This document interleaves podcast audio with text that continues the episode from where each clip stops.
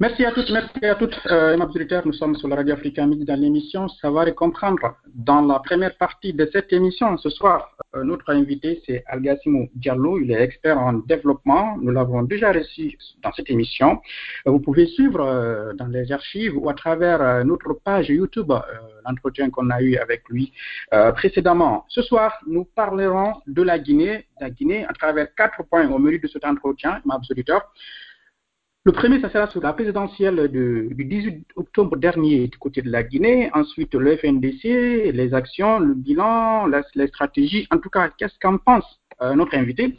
Et le troisième point va porter sur l'ANAD et l'UFDG. Euh, et le dernier point, ça sera justement la question de la situation politique en Guinée, la classe politique, l'environnement politique. Algassim Diallo, si vous m'entendez, bonsoir, bienvenue sur Africa Midi. Bonsoir, merci beaucoup et salutations aux nombreux auditeurs de votre radio. Je sais qu'ils sont présents partout à travers le monde. C'est un plaisir. Euh, alors, allons-y. On a beaucoup de questions. Euh, au but sans attendre. Première question. Il y a eu la présidentielle de 2020, le 18 octobre dernier. Euh, les résultats ont été que Alpha Condé a été déclaré vainqueur par, euh, par les institutions de la Guinée, entre autres la CENI et puis la Cour constitutionnelle. Et euh, le principal adversaire de Alpha Condé, en l'occurrence Selouda Diallo, réclame aussi être victorieux de cette présidentielle. Première question, qu'est-ce que vous retenez de cette élection? Merci beaucoup pour cette. Permettez-moi d'abord, à travers donc, euh, votre canal, euh, de présenter mes sincères condoléances à la famille de Roger Bamba ainsi que celle de tous les Guinéens assassinés par le régime tyrannique et barbare de M. Alpha Condé.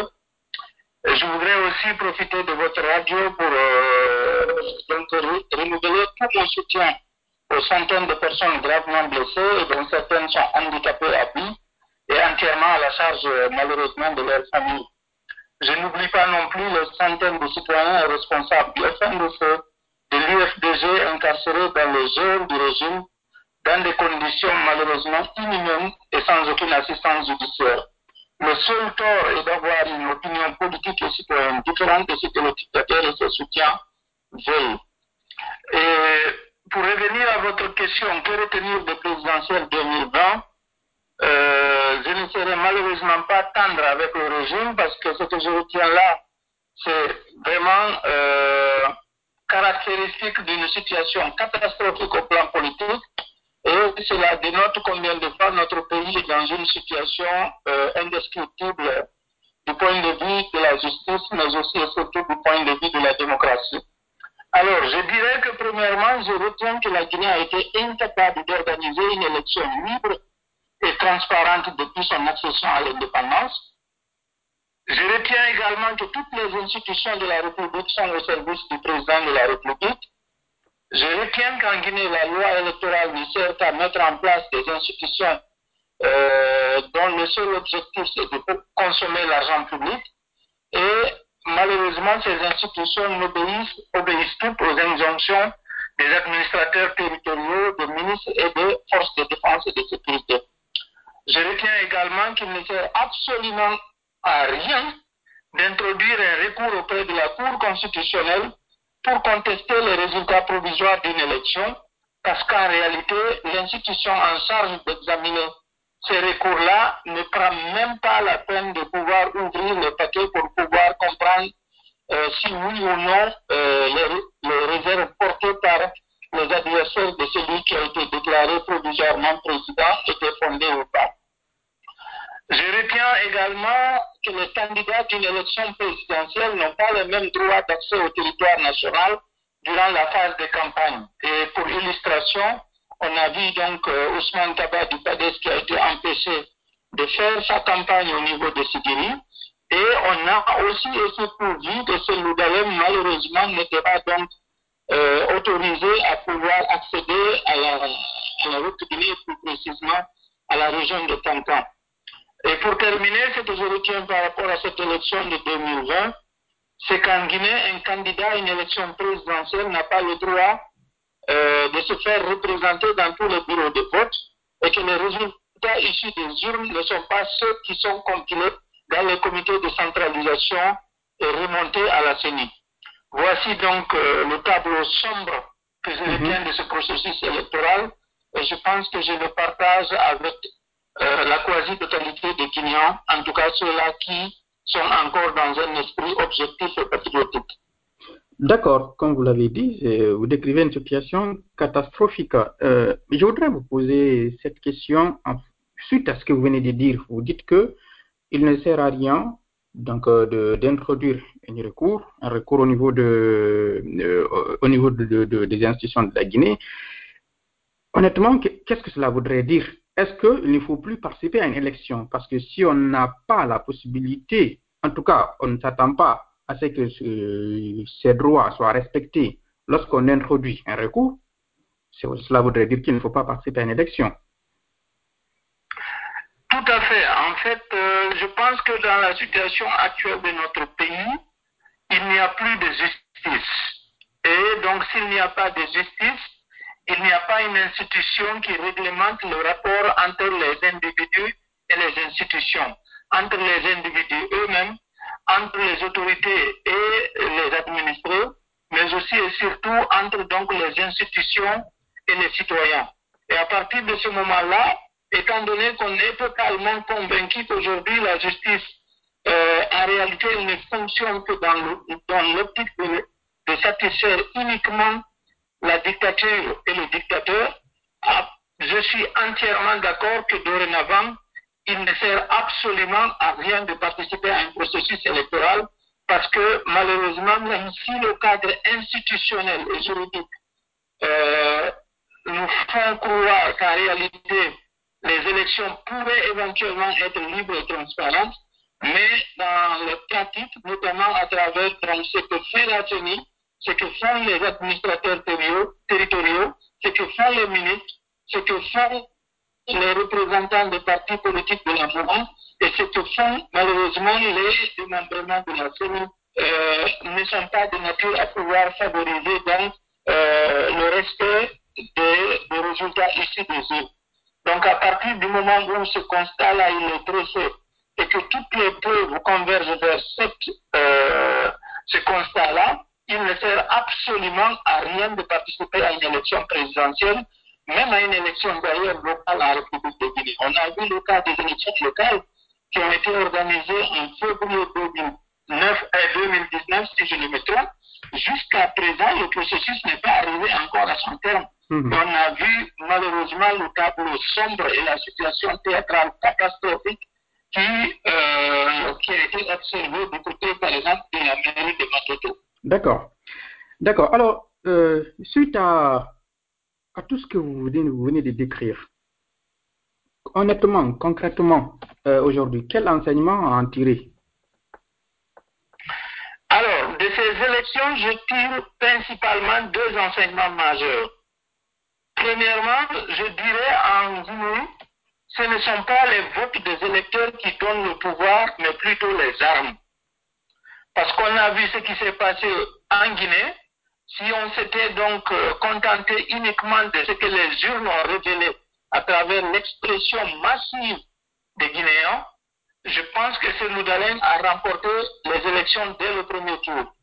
Mais malheureusement, euh, le jour même où il s'est autoproclamé, le même jour, nous avons vu le déploiement, le déploiement donc, de l'armée dans les rues.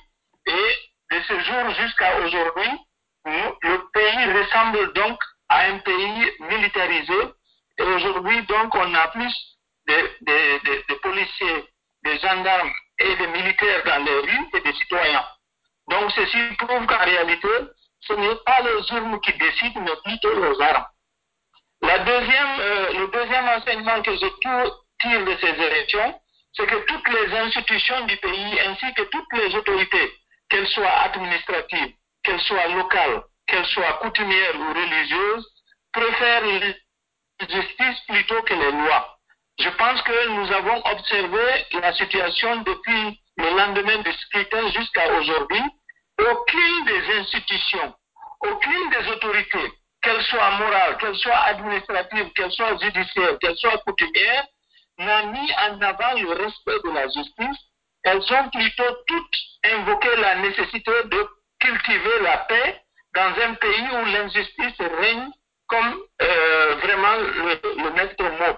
Donc, moi, je me demande, avec toutes ces, ces pratiques-là, comment est-ce qu'on peut avoir la paix si la justice ne fait pas partie de, notre quotidien Donc, voici les deux leçons que je tire euh, et les enseignements que je tire de ce, processus électoral du 18 octobre 2020. D'accord, d'accord. Alors, peut-être qu'on aura l'occasion justement euh, d'apporter euh, ces enseignements dans la suite de cet échange. Mais je voudrais commencer et enchaîner avec vous sur le FNDC, le Front National pour la Défense de la Constitution. Euh, depuis la lutte, vous avez suivi donc toutes les actions, tout ce qui a été mis en place jusque-là. Alpha Condé, finalement, a réussi à avoir le référendum et à avoir la Constitution et finalement a participé à une élection et il est devenu, aujourd'hui, il a été déclaré comme étant le, président donc, de la quatrième République de, de, en fonction, en tenant compte donc de, cette nouvelle constitution. Au niveau du FNDC, un peu de mots, que, quel, quel bilan pourriez-vous en faire? Je sais que c'est pas évident de faire un bilan parce que le FNDC est là encore, mais à votre niveau. D'accord, c'est une très belle question.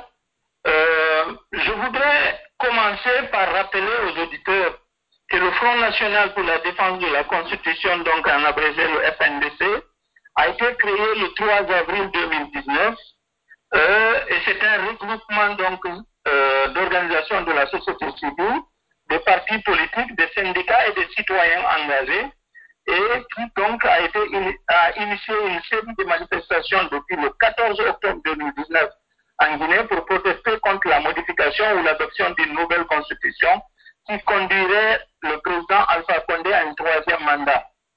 L'objectif ultime était donc de protéger les acquis démocratiques en protégeant la nouvelle constitution de mai 2019, la Guinée, euh, de 2010 plutôt. Mm -hmm. La Guinée euh, s'est inspirée en fait de ce qui s'est passé dans d'autres pays, tels que le Burkina avec le ballet citoyen et le Sénégal avec le mouvement Yanamar. Et en Guinée, donc, euh, les forces sociales, euh, le FNDC a été construit donc sur les rues de force sociale avec l'ambition donc de regrouper une panoplie d'acteurs dans le but donc de s'opposer à un éventuel troisième mandat de Alpha Condé. Alors, comme vous le dites, c'est difficile de presser un bilan, d'autant plus que en réalité ce mouvement-là, il a connu des hauts et des bas, mais on va on va. Moi, j'ai été membre donc fondateur du FNDC. J'ai été membre de la coordination jusqu'à récemment, été obligé donc de démissionner. Mais le bilan, euh, disons globalement qu'à travers cette initiative, l'opposition politique et sociale guinéenne a su mettre en place en un an un vaste mouvement hétéroclite rassemblant des partis politiques, des organisations de la société civile, des défenseurs des droits de l'homme. Ça, ce n'était pas donné. Quand on sait, depuis 2010, l'environnement euh, politique et social en Guinée et la division qui existe entre les différents acteurs. Mais le FNDC a réussi ce pari de rassembler toutes les parties prenantes autour d'un objectif, autour d'un idéal et de pouvoir enclencher des actions. Durant un an et demi, le FNDC s'est investi pour mobiliser aussi bien vous vous souviendrez que dans plusieurs pays, y compris donc en France et plus précisément la ville où vous vous trouvez à Lyon, il y a eu des antennes de FNDC qui ont essayé donc de rassembler les Guinéens autour d'un idéal et d'aller donc protester dans le but de montrer à l'opinion nationale et internationale que ce qui se passe en Guinée n'était pas normal et que M. Alpha Condé ne devrait en aucun cas piétiner la loi fondamentale de la République pour ses intérêts personnels et égoïstes. Le FNDC a su mobiliser les citoyens. Ça, personne ne dira le contraire. Je pense que la plupart des analystes politiques et des analystes sociaux, d'ailleurs, convergent vers une même reconnaissance, c'est celle qui consiste à dire que la mobilisation que le FNDC a réussi à République de Guinée, aucun autre pays n'a réussi à mobiliser autant de citoyens autour d'un idéal commun, qui est celui de s'opposer donc à, euh, la violation de la constitution du pays et donc à la, euh, euh, à la prise en otage de la démocratie. Ça aussi, ce mérite-là, il faut le dire, le fait de rassembler, le fait de diversifier les actions, le fait de donner de l'espoir au peuple, il faut mettre tout ça à la coupe de FNDC. Enfin, le mouvement a réussi à décrédibiliser aussi le pouvoir de Conakry auprès de plusieurs institutions partenaires de la Guinée. Je pense que vous n'êtes pas en marge du fait que le Parlement européen, euh, l'ambassade des États-Unis, l'ambassade de la France et plusieurs autres pays, et même des institutions régionales et internationales, ont à un moment donné donc haussé le ton pour dire qu'il fallait obligatoirement qu'au niveau national, M. Alpha Condé se conforme au principe de la démocratie. Donc, quel est le bilan qu'on peut tirer euh, de la mobilisation des FNDC Malheureusement, il y a eu aussi des essais et nous en parlerons certainement. D'accord, on va en parler justement. Il y a eu toutes ces avancées, mais finalement l'objectif uh -huh. n'a pas été atteint. Pourquoi? Oui, l'objectif n'a pas atteint parce que certainement euh, au niveau des stratégies, de nombreuses stratégies utilisées, certaines ont marché, d'autres ont globalement échoué. Mais malheureusement, les infiltrations que vous connaissez, la pollution qui est donc euh, au plus haut niveau en Guinée, à travers donc les achats de confiance, et surtout les manipulations politiques et ethniques, ont eu raison du front. Aujourd'hui, disons-nous clairement, le FNDC est dans un combat profond. Euh, je vous donnerai euh, un exemple. -hmm. quand la structure a été mise en place, personnellement, j'ai été de ceux-là qui étaient opposés qu'il y ait autour de la même table des acteurs politiques et des acteurs sociaux. Parce que pour ceux-là qui se rappellent donc des forces vives de 2008 et 2009, en réalité, les, au plan politique, ils ont toujours pesé plus lourd que euh, le regroupement donc des acteurs sociaux. Euh, en dehors de Rabia Toussera Diallo et de Ibrahima Fofana, euh, il n'y a pas eu donc en République de Guinée un moment où les syndicats, les organisations de la société civile ont eu la voix au chapitre devant les acteurs politiques. Et je pense que si on a aujourd'hui, on est dans cette situation catastrophique, c'est compte tenu du fait que nous avions échoué euh, à mettre en place une transition dynamique, objective et impartiale euh, qui nous aurait conduit donc au processus électoral de 2010. Vous savez tous comment est-ce que ce processus électoral s'est passé. Et je pense qu'aujourd'hui, la situation que nous vivons est à mettre en, euh, à l'actif de cet échec de 2010-là. Donc, euh, autour de la même table des acteurs politiques et des acteurs sociaux, mm -hmm. dans un combat euh, qui était à la fois un combat politique et un combat social, personnellement, je ne voyais pas euh, des chances d'aboutir à un résultat à l'avantage du peuple. Et donc, malheureusement, c'était de ceux-là qui étaient les, mis en position de minorité. Et donc, on a accepté le principe qu'on se retrouve tous autour de la même table. Et là où on a péché encore davantage, je parle de la coordination nationale du FNDC, -hmm. dont le leadership était assuré donc par la société civile à travers la personne euh, de, de Sano. Mm -hmm. On a péché en acceptant, lors de la mise en place euh, de, de, de, cette structure qu'on a appelée appelé le comité de pilotage, qu'il n'y ait qu'un seul acteur de la société civile au milieu de plusieurs acteurs politiques. Le comité de pilotage était composé donc des grands leaders politiques que vous connaissez, les Souloubalène, les Sidi Touré, les Lansana Kouyaté, mm -hmm. et comme acteur de la société civile, il n'y a eu qu'un seul, c'est Sano.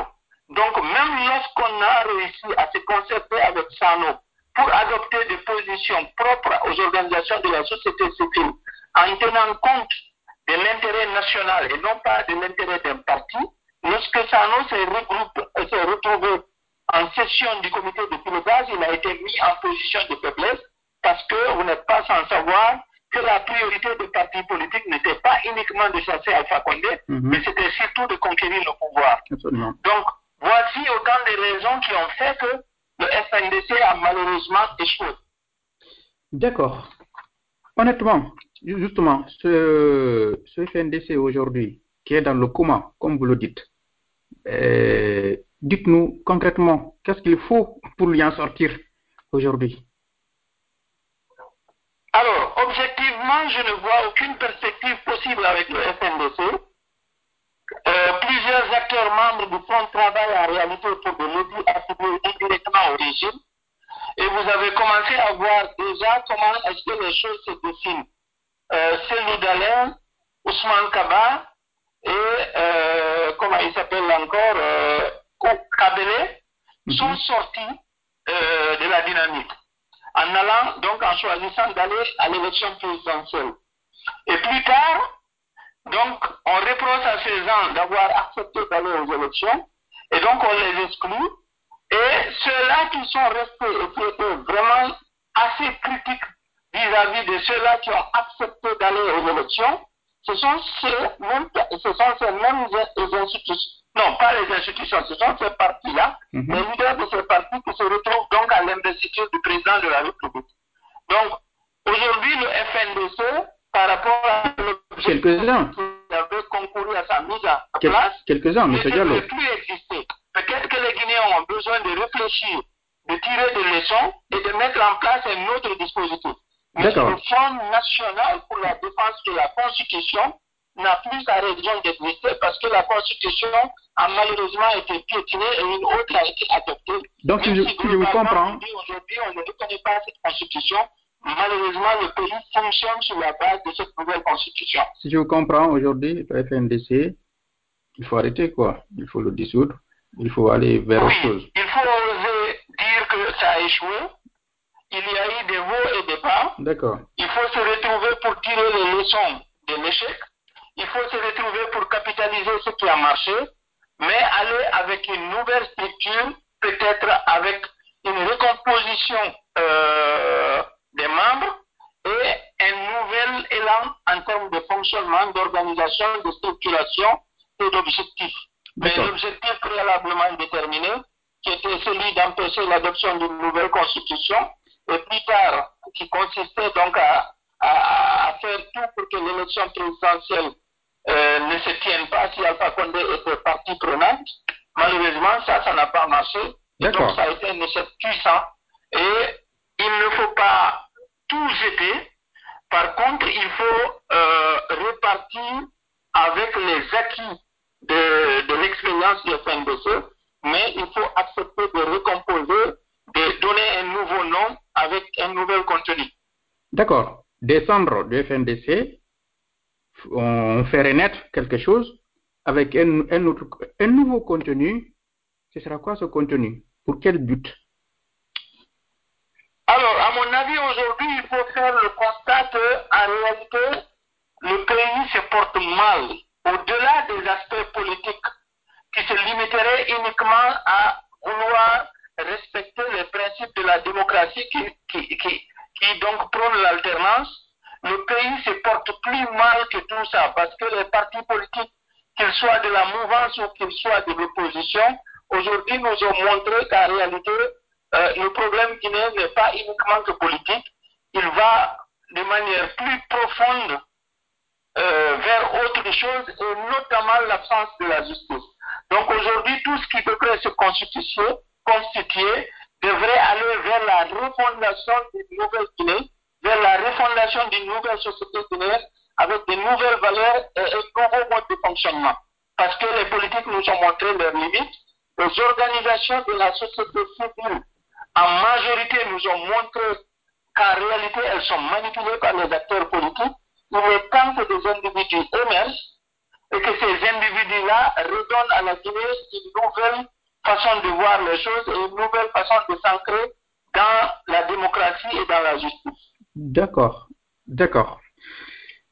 De nouveaux, euh, des nouvelles personnes, de nouveaux Guinéens, toujours de la société civile, M. Diallo. Non, ils pourraient venir de, de tous les milieux. Euh, Aujourd'hui, par exemple, la diaspora, il y a beaucoup de Guinéens qui ont montré euh, vraiment leur attachement à la démocratie, leur attachement euh, à un idéal de justice. Vers, ils ont montré de, de, de l'intégrité et du patriotisme. En Guinée, même si on reconnaît que les organisations ont péché, mais à l'intérieur de ces organisations, il y a encore des individus qui ont des valeurs. Donc, il faudrait aller vers un regroupement de ces individus-là qui pourrait euh, créer de nouvelles structures. Mais des structures existantes comme celle du CNOS, celle de, la PECUD et d'autres ont totalement échoué. Parce qu'à un moment donné, elles ont même contribué à aider le régime à assurer donc euh, une même mise par rapport euh, à la justice et par rapport aux libertés individuelles et collectives. D'accord. Alors, vous voyez, quand j'écoute votre idée, j'essaie de me pencher vers le Conseil national de transition qui était mis en place du côté de la France. est-ce que c'est votre, votre avis? Est-ce que vous, c'est la même idée? Sinon, donnez-moi les spécifications, les nuances. Oui, ça pourrait être un exemple de structure. Par contre, ça ne devrait pas uniquement être piloté de l'étranger. Il faudrait qu'au niveau national, un certain nombre d'acteurs se lèvent, et notamment au niveau de coordination régionale, qu'on arrête de défendre des intérêts spécifiques à une région et à une ethnie, mais qu'on se donne donc des ambitions collectives, des ambitions euh, objectives et qu'on essaye donc euh, de, regrouper les Guinéens autour des idéaux qui permettent donc d'ancrer la justice, d'ancrer la démocratie et d'aller de l'avant. Donc pour moi aujourd'hui, ce Conseil national pour la transition qui existe à l'étranger devrait chercher à étendre tentative à la République de Guinée à travers des acteurs objectifs, pas les mm. politiques que j'ai vu graviter autour de cette institution à un moment donné dans l'optique uniquement de barrer la route à l'alternance en acceptant donc la victoire de ces Libanais, mais plutôt des acteurs nouveaux qui n'ont pas des intérêts par rapport à des structures données, mais qui ont des intérêts par rapport au bien-être collectif des Guinéens. D'accord. Monsieur Diallo, allez, euh, on va enchaîner par rapport au troisième point, euh, sachant que on, en train, on commence déjà à déborder sur le temps. Le, le troisième point, c'est l'ANAD, l'UFDG. Euh, le président de l'UFDG, en l'occurrence Dalin Diallo, a fait une déclaration dans laquelle il dénonce toujours le fait qu'Alpha Condé soit devenu, soit déclaré président, sachant qu'Alpha Condé a été investi récemment. Honnêtement, qu'est-ce qu'il faut concrètement en matière de stratégie au niveau de l'ANAD? Qu'est-ce que l'ANAD doit faire ou devrait faire, selon vous?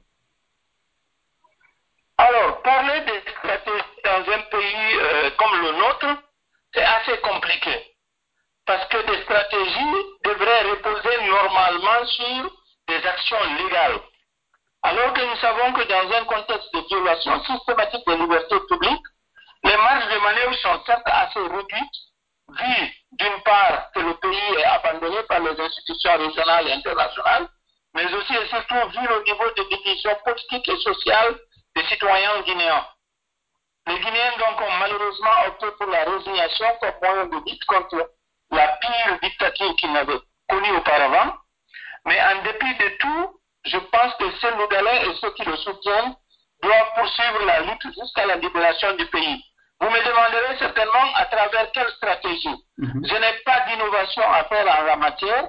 Ce que je dirais, c'est que les stratégies devraient reposer entre autres sur euh, sur notamment euh, le fait de continuer à s'opposer au régime par tous les moyens légaux, le fait de refuser de reconnaître Alpha Condé comme président, le fait d'encourager les opérateurs économiques proches de l'IFDG et de l'ANAT à faire prospérer des actions de boycott, notamment en diminuant l'exportation, euh, l'importation au niveau du pays, mais aussi et surtout en bloquant donc le marché des devises.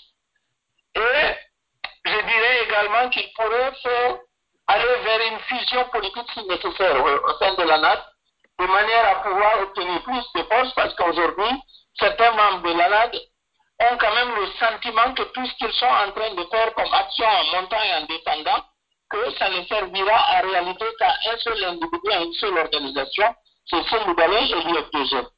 Donc, euh, ces stratégies, à mon avis, elles ne sont pas du tout exhaustives, mais entre autres, on devrait continuer à faire ces actions-là. D'accord. Dites-moi, euh, c'est quoi la suite? Vous dites que, en gros, si je résume, Sildalin, aujourd'hui, doit continuer à dénoncer, ne jamais raconter à Fakonde, il fait pourrir la situation, si j'utilise le mot direct, comment on va dire, de, fracas, faire pourrir la situation à travers donc, ceux qui sont proches de lui, en tout cas parmi les hommes d'affaires. mais honnêtement, ce sera quoi la suite de, de tout ça? 2026 va venir, peut-être que la même chose va se répéter en 2026. Est-ce qu'en fin de compte, est-ce qu'en fin de compte, les Guinéens ne risquent pas de se lasser, y compris ceux qui soutiennent Selouda Diallo De toutes les façons, aujourd'hui, que ce soit avec les revendications de Selou ou pas, les Guinéens sont lassés par rapport à la, mode, à la façon dont Alpha Condé est en train de gouverner le pays.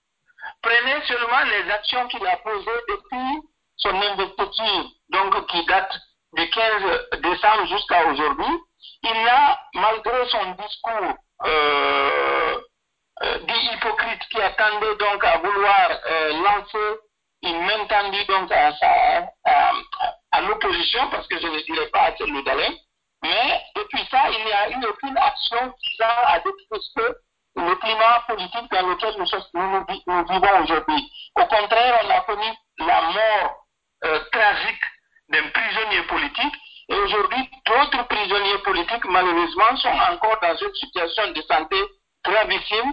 Et j'aurais appris d'ailleurs qu'aujourd'hui, Madrid Sans Frontières a été donc transféré de la maison centrale de l'Ignatité parce qu'il a un malaise qui est assez grave et on s'inquiète plus pour euh, sa vie.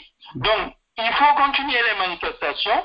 Je pense que de plus en plus, le régime est en train de montrer aux Guinéens qu'en réalité, il n'a pas la légitimité, il n'a pas la légalité, mais aussi il n'a pas les moyens de pouvoir nous sortir de cette situation de catastrophe. Parce que les Guinéens aujourd'hui, la précarité, elle est à tous les niveaux.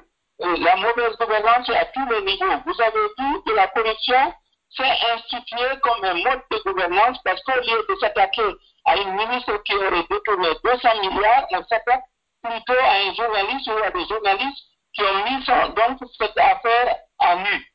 Donc, il n'y a rien à attendre de bon de Alpha Condé. Et donc, si vous savez qu'en réalité, en acceptant un régime, vous ne tirez aucun point positif, la seule chose qui vous reste à faire, c'est de se battre jusqu'à ce que ce régime-là quitte.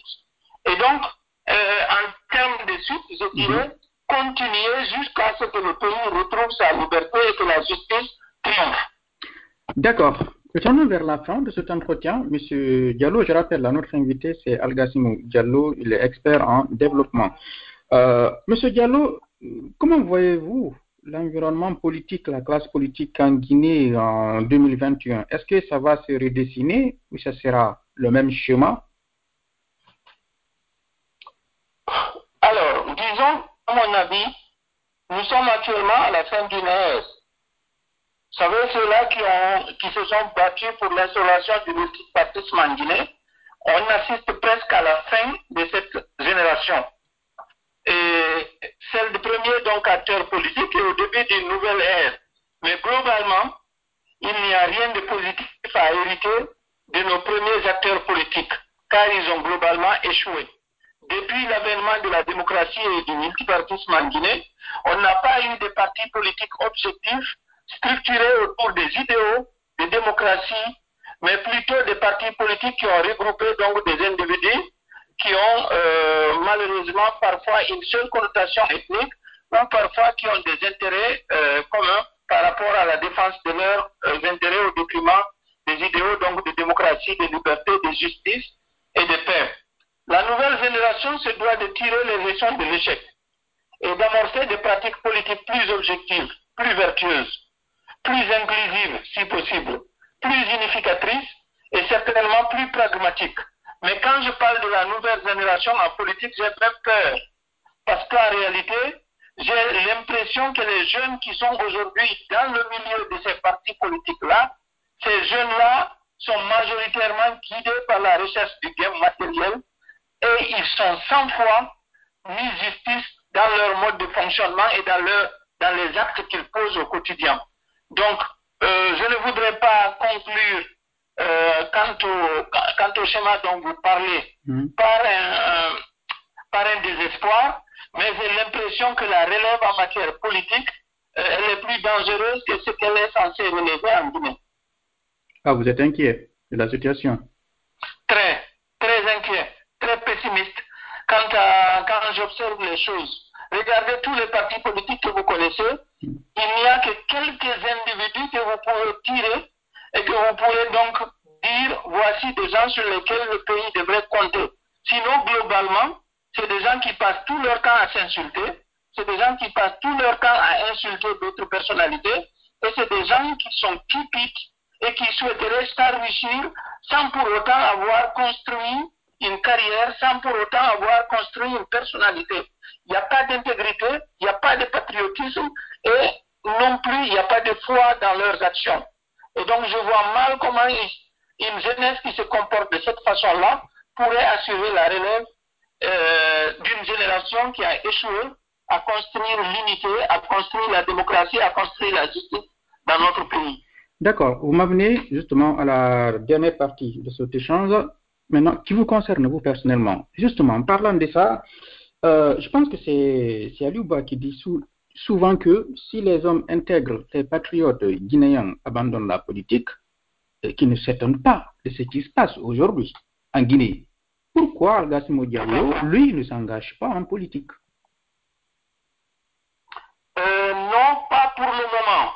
Parce qu'en en fait, à observer les, les, pratiques de ceux qui sont actuellement en politique, j'ai l'impression qu'en réalité, on n'a pas encore cultivé chez nous l'esprit de la démocratie, on n'a pas cultivé chez le citoyen euh, cette éducation politique qui lui permet de comprendre qu'en réalité, à l'intérieur d'un parti politique, on n'est pas à la recherche d'un gain euh, personnel, mais plutôt à, euh, à, cultiver la paix, à cultiver la démocratie, à éduquer les populations et aussi à construire donc ce bonheur collectif-là.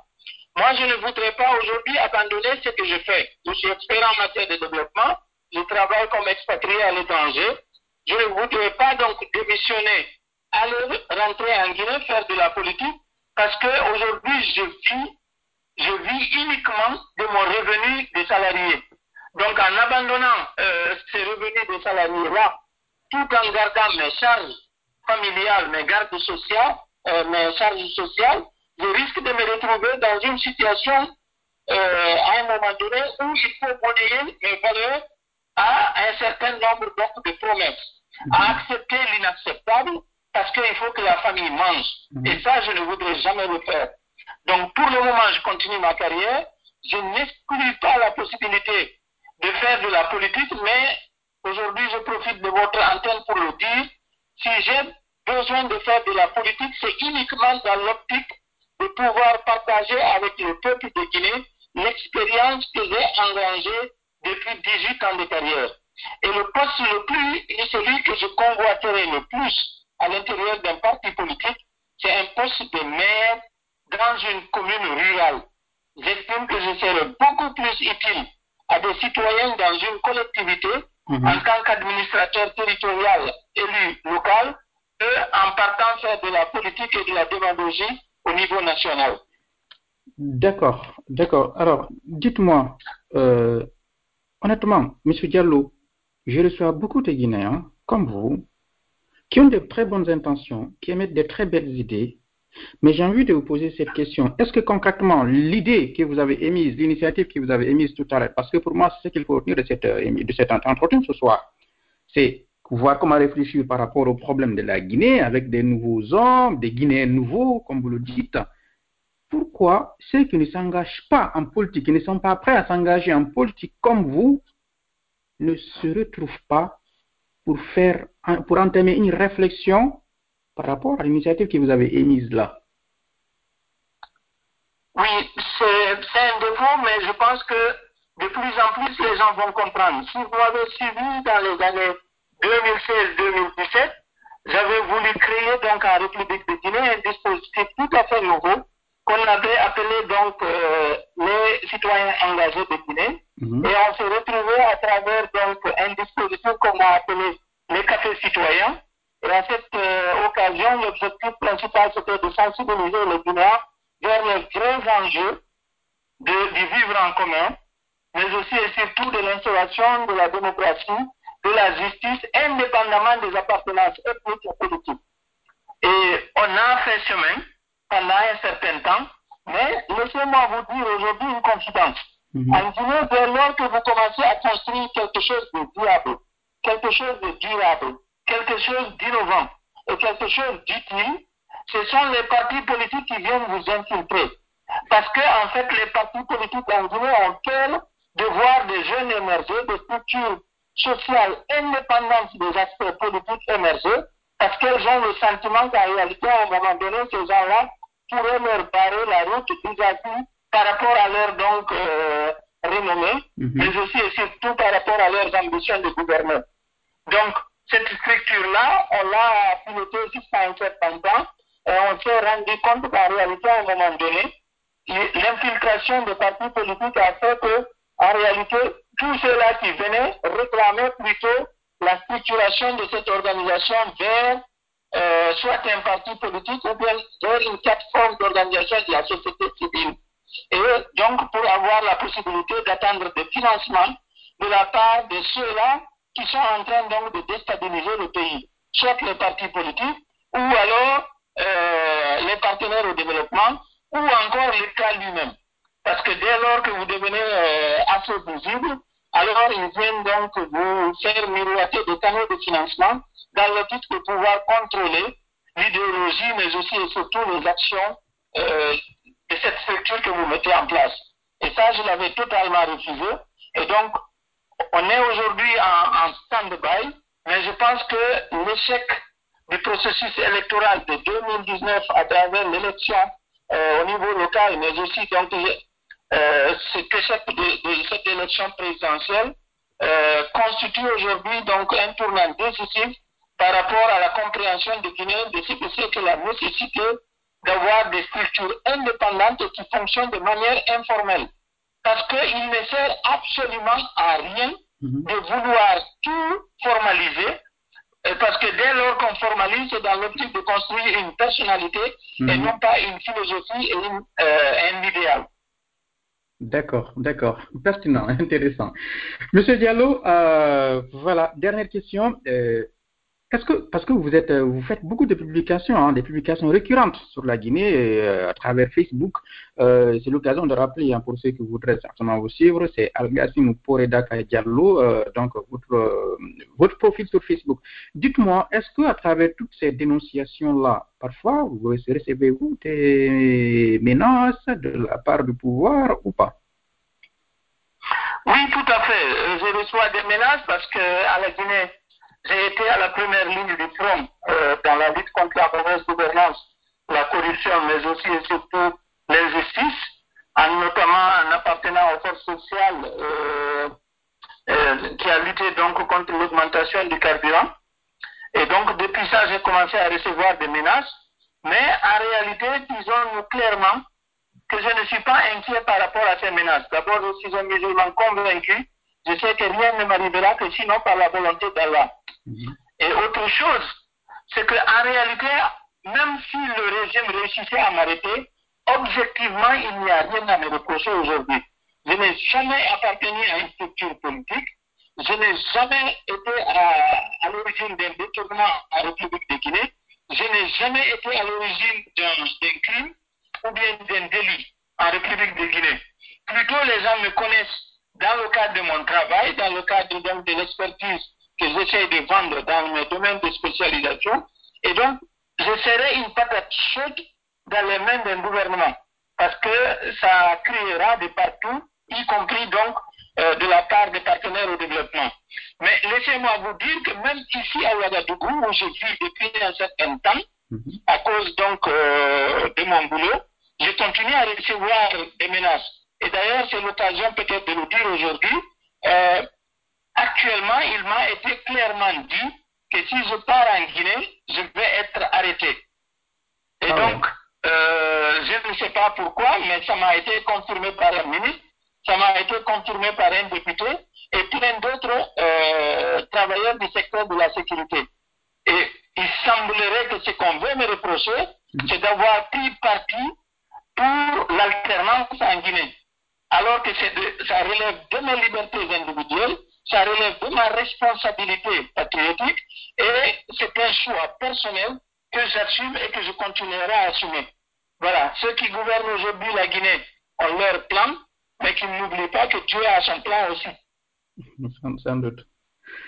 Sans doute euh, que vous protège hein, et protège euh, tous les Guinéens. Merci Algassimou Diallo d'avoir accepté cette invitation. Si vous avez un dernier mot en deux phrases, c'est l'occasion. Oui, je voudrais faire des recommandations par rapport à l'environnement politique au niveau national. Euh, en fait, je considère qu'aujourd'hui, les partis politiques ont totalement échoué et qu'il est indispensable que le ministère de l'administration du territoire fasse un assainissement dans le milieu politique en vérifiant la conformité entre la loi relative à la création et le fonctionnement des partis politiques et les pratiques actuelles au sein de ces partis agréés. Il y a par exemple plein de partis politiques qui n'ont ni siège, ni organe de gestion, ni militants, et sans aucune contribution objective dans l'amélioration du débat politique au plan local, régional et national. Ce sont des individus qui, au nom de partis inexistants, excroquent les Guinéens par des intérêts égoïstes individuels. Il faudrait aussi examiner, à mon avis, les demandes d'agrément introduites et qui sont en souffrance depuis plusieurs années. Je pense à l'injustice, par exemple, que subit le modèle. Euh, depuis deux ans, ces partis-là se structurent avec des antennes partout et jusqu'à présent, le ministère est incapable de nous délivrer un agrément. Par ailleurs, pour la stabilité du pays au plan institutionnel, je pense que les élections présidentielles et législatives devraient être couplées en Guinée et que les élections locales se tiennent juste six mois ou trois mois au maximum après le double scrutin présidentiel et législatif, de sorte qu'en Guinée, on ne fasse pas de tous les mandats une question électorale. Dans cinq ans, on fait les élections durant la première année ou la deuxième année et le reste, on se consacre au développement. Malheureusement, en Guinée, depuis 2010 jusqu'à aujourd'hui, chaque année, on parle d'élections. Enfin, je suis de ceux qui souhaiteraient qu'un parti qui n'est pas représenté dans au moins 20 communes du pays ne puisse pas compétir à l'élection présidentielle. Parce qu'en réalité, si un parti n'a pas appris à faire une gestion locale à travers donc, par exemple, euh, la coordination d'un conseil communal, je mhm. vois mal comment est-ce que ce parti peut apporter quelque chose de positif à l'échelon national. Il faut arrêter cette escroquerie politique. Il faut arrêter, comment je vais appeler ça, il faut arrêter cette tendance qui veut que des individus sont capables de naître comme ça, d'émerger et de devenir président sans pour autant avoir assumé une responsabilité, même familiale. Aujourd'hui, on est en train de vivre les conséquences, je pense. Donc, euh, merci beaucoup pour l'opportunité que vous m'avez offerte. Et je continue à dire donc euh, au Guinéen courage, mais surtout qu'ils sachent que ce n'est pas en se résignant face aux injustices qu'on parviendra à lutter contre une dictature. Il faut que chacun, individuellement et collectivement, se sente concerné au premier plan mm. pour lutter contre la dérive, pour lutter contre les injustices et donc assurer aux générations à venir euh, un pays, euh, donner aux générations à venir euh, la chance de vivre dans un pays unifié mm. avec la justice, la solidarité et la paix. Merci beaucoup. Voilà, merci Emma Abduliter, vous êtes sur Africain Midi.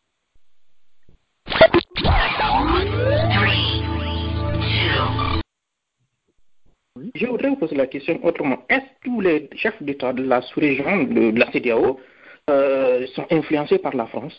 Je n'ai pas parlé de tous les États. Je, vous ai signé deux je vous ai précisé euh, euh, deux, présidents, Ouattara et Macky Sall. Justement, justement c'est pourquoi je pose la question. Il n'y a pas que Ouattara et Macky dans la sous-région. je viens de vous dire deux présidents, deux présidents, deux présidents, c'est les deux, c'est les pays les deux pays qui sont le plus en avant au niveau de la défense des intérêts de la France-Afrique. Ça ne veut pas dire que ce sont les deux seuls pays, mais en tout cas, s'il fallait faire une échelle en termes de soumission par rapport à la France, on a les deux pays champions. Mais en même temps, il ne s'agit pas du tout d'empiéter ou de ne pas respecter la volonté du peuple togolais. Nous voulons que la, volonté du peuple togolais soit respectée et en même temps, nous voulons que la solution soit une solution digne qui n'apporte aucune humiliation à personne. Mais cela dépend aussi considérablement de la manière dont le régime lui-même se comporte face à cette euh, contestation euh, historique qui traverse le pays en ce moment. Parce que ce qui s'est passé en Libye avant 2011, la Libye avait un président qui était bien, qui était panafricaniste et tout ça. Et nous savons très bien aussi que cette intervention euh, qui a été, il y a une résolution au niveau de l'ONU, il n'était pas dit il fallait évancer Radafi, mais c'était pas ça, mais ça a été complètement dénaturé. Voilà. Donc je suis menacé. Par rapport à la déclaration, à la, déclaration euh, d'hier du, du, président de la République, nous avons été surpris, n'est-ce pas, celui qui est le père de la nation. Comment se fait-il que lui, n'était pas là? Après, deux semaines de grève qui a, qui a, qui a, qui a, causé, n'est-ce pas, des dégâts énormes, au lieu de, nous appeler, n'est-ce pas, discuter avec nous, il nous, il nous traite, n'est-ce pas, de, n'est-ce pas, de, sauvages, n'est-ce pas, de bêtes sauvages, n'est-ce pas, de, rebelles. Au lieu de nous appeler. Ces, ces rebelles-là constituent aujourd'hui l'ensemble des anciens de la République de Guinée, ça ne travaille pas en Guinée, et il, il dit que nous sommes des rebelles. Il, il, il invite les centrales qui n'ont aucune, euh, aucune représentativité au niveau, n'est-ce pas, de la base, surtout de l'éducation. Qu'une possibilité d'aller voter à Kindia pour ces élections locales. D'accord. Donc ça aussi, ça a été un jeu qui a été néfaste pour ces élections. La dernière des choses la plus grave, c'est ceux qui sont chargés du, de, de la sécurisation de, de, du vote, du CEL, l'unité spéciale chargée des élections locales cette unité s'est comportée en militants. On les a confectionné des t-shirts, mais ils en ont donné à des militants qui se comportaient comme Michel et qui jouaient le rôle de Michel et qui subtilisaient les PV des bureaux de vote pour en remplacer par d'autres à la centralisation. C'est ce qui a amené la grande mobilisation, la tension qui est montée à Matam, si vous avez entendu parler. Oui, justement, à Matam. De, de, de, de, la centralisation des élections. Donc, c'est pour vous dire que euh, un peu aller dans les détails de ce qui est arrivé en matière d'élection en Guinée. Ce n'est pas une élection, mais ce qui est dommage, c'est d'apprendre les fils de ce pays à magouiller, à tricher, à être anormal, à être roublard. Ça, c'est dangereux pour notre avenir. Je Alors dites-moi, dites-moi, dites-moi, ces magouilles sont au profit de qui De quel parti politique? Mais à l'administration, au, au, au RPG, ce n'est pas, on ne peut pas en douter. En fait, il y a des zélés. Pour se garder leur poste de responsabilité, il faudrait qu'ils passent des résultats oui. positifs. Des fois, même à l'encontre, même sans ordre euh, spécifique du parti ou du pouvoir en place, il faut qu'ils montrent qu'ils sont aussi gélés pour être là. Mais j'avais même oublié de vous parler d'autre chose. C'est les oui. magistrats. Oh là là. Les magistrats, ce sont, il y en a plein de magistrats qui se sont comportés comme des militants. Le cas de Matad a, fait foi, où le magistrat a décidé à lui seul oui. de mettre 80 et quelques bureaux de vote de côté au profit des PV sub, euh, remplacés arrivés au niveau de la centralisation à Matad. C'est quelque chose d'extraordinaire. Les résultats de l'Alaba en forfait, il y a eu des cas où le juge donne raison, après il se rétracte, il donne une autre raison. Vous savez, pour avoir et le problème que nous avons, c'est le problème d'exploitation. On n'a pas assez de salles oui. et dans les villes et puis et les exploitants ne veulent pas les films euh, qui défendent l'Afrique ou qui montrent une autre facette de l'Afrique, l'Afrique qui gagne. Oh, si vous voulez avoir des salles, il faut montrer le misérabilisme sur le continent africain ou les problèmes de, de danse comme ça, bon ben ça va. Mais Three, two, one.